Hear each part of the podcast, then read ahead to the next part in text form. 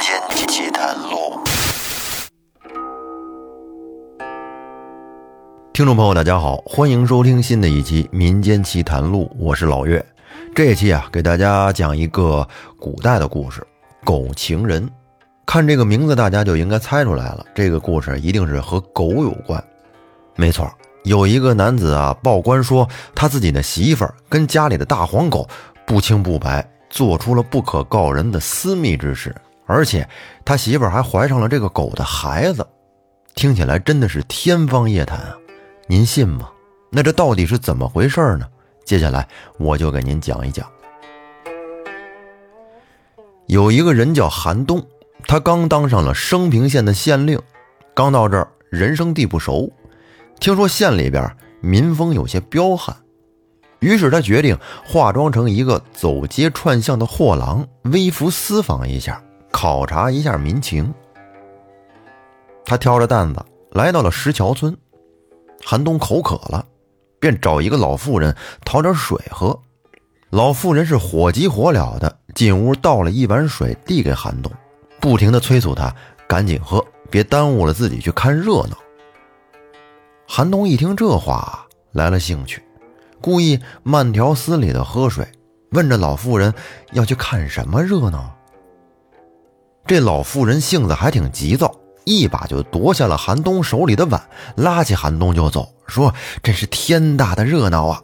我保证是你第一次听说。来来来，赶紧走，边走我边告诉你。”韩东要去挑卖货的担子。老妇人笑道：“哎呦，都这个时候了，谁还有心思买你的东西呀？把你的担子锁在屋里，等会儿再来挑。”韩东看这情形，更加来了兴致。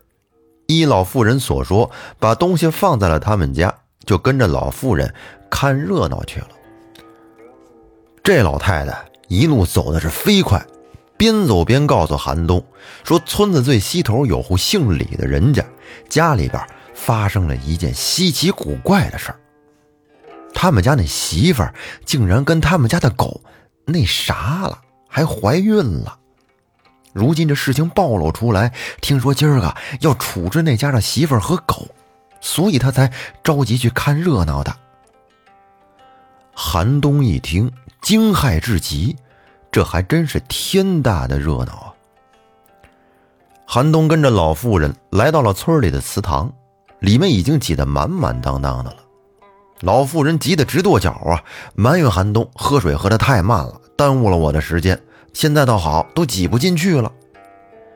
韩东一看，在祠堂里面正好挤着两个他的随从，于是便给两个随从使了个眼色。两个随从会意。故意和韩东打招呼，韩东嘴上应着，便顺势挤了进去。老夫人大喜，便跟在韩东身后也挤了进去。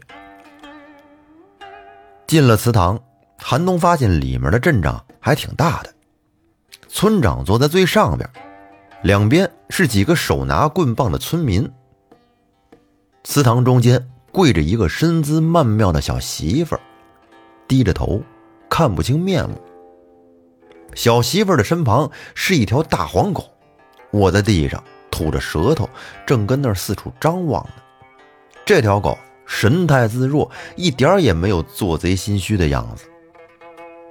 祠堂的中间还站着一个二十出头的男子，这个男子身材高大，五官端正，只是脸色铁青，不时的看那个小媳妇一眼，眼中全是鄙夷和愤怒。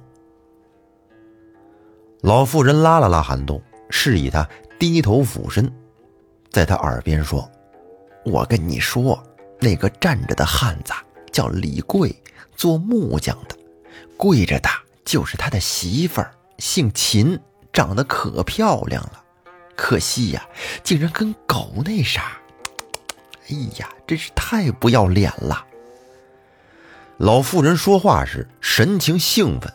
话语中只有好奇和鄙夷，没有半点怀疑和同情。韩东和两个随从对视了一眼，三个人的眼中全是震惊。这时，挤在祠堂中的人都已经找到位置站好了，便开始议论起来。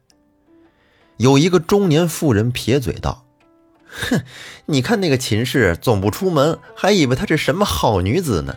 原来，哎呀，我就说嘛，她汉子总是不在家，她也耐得住寂寞。哼，竟然有个狗丈夫陪着她。”然后旁边一个目光猥琐的年轻男子说：“我跟你说，那日我迎面碰到了秦氏，跟他说了几句话。哎，你猜怎么着？他竟然做出一副贞洁烈女的样子，理都不理我。”旁边一个戴头巾的男子笑道：“郑小六，你那只是说了几句话吗？肯定还动手动脚了。我动手动脚，那也比狗动手动脚强啊！”周围的人听见他们的对话，都笑了起来。听了几句不堪入耳的议论，韩东不由得皱起了眉头。他可不太相信人和狗能那啥，还能怀孕。见人都到的差不多了，村长抬了抬手，大家便都停止了议论，一脸期待的看着村长。村长清了清喉咙，威严的说：“李贵。”你说你媳妇秦氏和你家的这个大黄狗啊有夫妻之事，还怀了身孕，可有证据？有。李贵的脸色更加难看了，上前一步，指着一个头戴方巾、身穿长衫、二十五六岁的男子道：“是方秀才和我一起看到的，不然如此羞耻之事，我怎么又会？怎会？”李贵脸涨得通红，他说不下去了。那个方秀才连忙解释道：“作为读书人，我本来应该非礼勿视的，只是当时之事过于惊世骇俗。我和李贵兄弟在门外听到后，忍不住破门而入，惊扰了四邻。事实实在是掩饰不下去了，这才闹得四邻皆知。”说着。方秀才露出了一脸愧疚的样子，眼中却全是兴奋和得意。这时，随从在韩东的耳边不屑地说：“大人，那个方秀才巴不得把事情闹出来，他好看热闹。”韩东点了点头，看着方秀才那副道貌岸然的样子，心里给了他一个差评。村长的眼睛贼亮，身子不由得向前倾着，却勉强的按耐住心里的兴奋，故作平静的问道：“当时是什么情景？你们细细说来，不然如何服众？说的越细越好。”旁边人都说：“是啊，是啊，赶紧说呀，可说的详细点。”“对对对，不要隐瞒啊，看到什么都说出来，不然就是诬告。”众人七嘴八舌的要求着，几个年轻媳妇脸红红的，低着头，耳朵却竖得高高的。村长伸出手摆了摆，让大家安静下来。祠堂里迅速的没了声音，一个个急切的看着李贵和方秀才，耳朵都恨不得立起来，生怕错过了半点精彩情节。李贵咬着嘴唇，觉得十分的羞辱。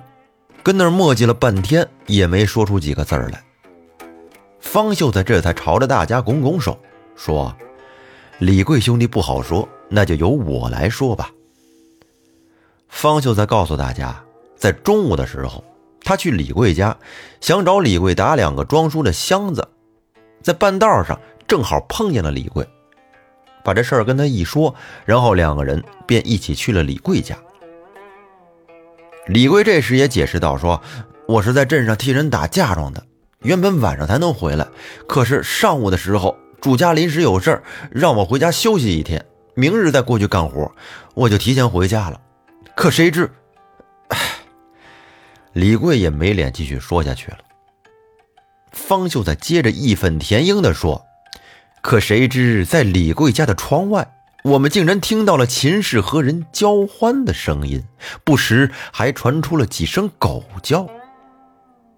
李贵兄弟当时就气得浑身直抖，是我小声的提醒他不要让奸夫跑了，当即去堵住了后门。李贵兄弟则从前门破门而入。进门之后，你们猜我们看到了什么？方秀才是一脸的悲愤，似乎秦氏是给他戴了绿帽子似的。众人一脸期待的催促方秀才赶紧快说吧。方秀才清了清喉咙，等众人安静了下来之后，才说：“只见房间里秦氏衣冠不整，裹着被子，却没有另外一个人，只有大黄狗在里面。”李贵兄弟气愤不已，要打秦氏。大黄狗一直护着秦氏，在床前绕着圈子，赶都赶不走。这时，李贵指着大黄狗，表情极其复杂的说：“房间里确实没有其他人，只有秦氏和大黄，也就是他。”众人听到这里，没有听到想听的内容，都很失望。村长也露出了失望的样子，问道：“你们的意思是说，当时秦氏和人在通奸？”你们立刻堵住了前后门，可是房里只有秦氏和大黄狗，因此就认定了秦氏的奸夫是大黄狗。李贵难堪的点了点头。村长说：“那你们搜查房间了吗？只怕奸夫听到了动静，藏起来了呢。”方秀才得意的说：“当时我们也想到了这一点，立刻就和李贵兄弟查了。”床底、柜子哪儿都看了，根本就没有人。村长语气惊讶，表情却十分兴奋地说：“啊，啊，啊！难道秦氏真的是和狗通奸？”方秀才说：“不止如此，还有证据。”然后方秀才又绘声绘色的说起了事情的后续。李贵进去之后，见了当时的情景，羞愧至极，要打秦氏。大黄狗虽然护着秦氏，却也惧怕李贵，不敢上前，只敢在一旁吠叫。秦氏便挨了好几下打。秦氏被打，一直护着肚子，哀求李贵说他已经怀了孩子。李贵嘶吼地问：“说是谁的野种？”秦氏哆哆嗦嗦地朝大黄狗看去。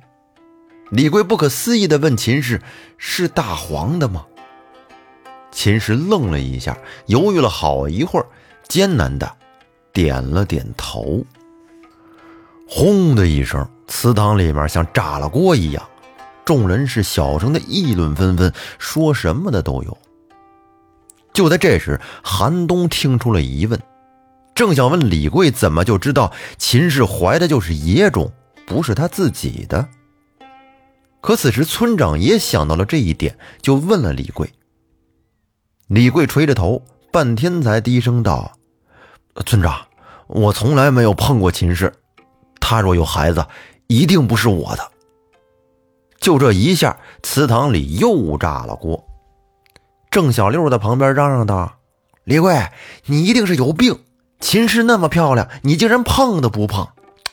要是我，天天我得放在手心里捧着。”一个妇人嘲笑道：“难怪秦氏要大黄狗都不要李贵，原来那李贵不是真正的男子汉呀！”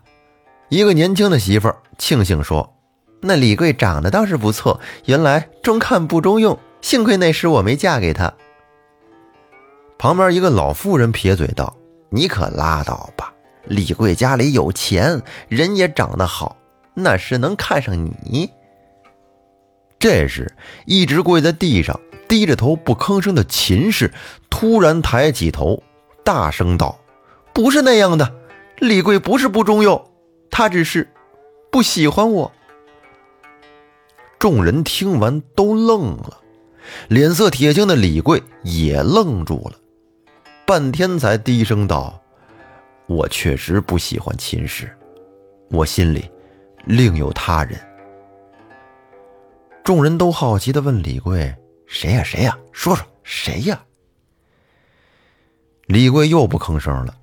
秦氏苦笑了一下，大声说：“是李贵的妹妹，李先知。”众人恍然大悟：“哦，原来是李先知啊！”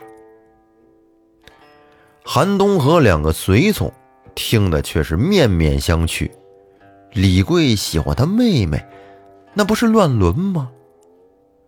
老妇人看出了韩东的不解，就告诉韩东，那李先知原是李家买给李贵的童养媳，十二岁的时候呢，得了一场重病，变成了哑巴不说，连眼睛都看不见了，而且还成了一个瘸子。因此，那李先知虽然脸蛋长得不错，李家爹娘却不愿意把她嫁给李贵了，就给李贵另外娶了亲事。李先知悲伤的差点自杀，而李贵的爹娘迫于无奈，就答应了李先知给李贵做妾。秦氏进门之后呢，得知了李先知的存在，也很不高兴，逼着李贵的爹娘答应等自己怀了孕，再让李贵纳李先知为妾。李贵的爹娘答应了秦氏，可谁知秦氏进门两三年了，李贵的爹娘都去世了，可她还没怀孕。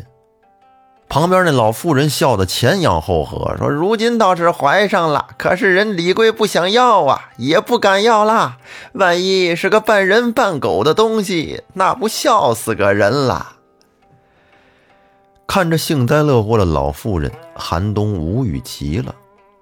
村长简直不敢相信自己的耳朵，放着好好的秦氏你不喜欢，竟然喜欢那个哑巴瞎子加瘸子。李贵悲伤地说：“我和先知从小青梅竹马，早就认定了彼此。是我爹娘把我们拆散了，逼着我娶了秦氏。”这时有人大声说：“哎，对了，秦氏和大黄狗那个的事情，李先知肯定知道，为啥不把他叫来问问呀？”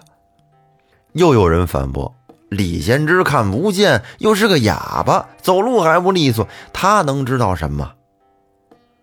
村长说：“算了算了，不用叫李先知了。事情既然已经清楚了，秦氏和狗那啥实在是有伤风化，那就把秦氏和大黄狗沉到池塘里吧。”这期节目说到这儿，咱们暂时先告一段落。故事很精彩，欲知后事如何，我们下期再讲。感谢大家的收听，再见。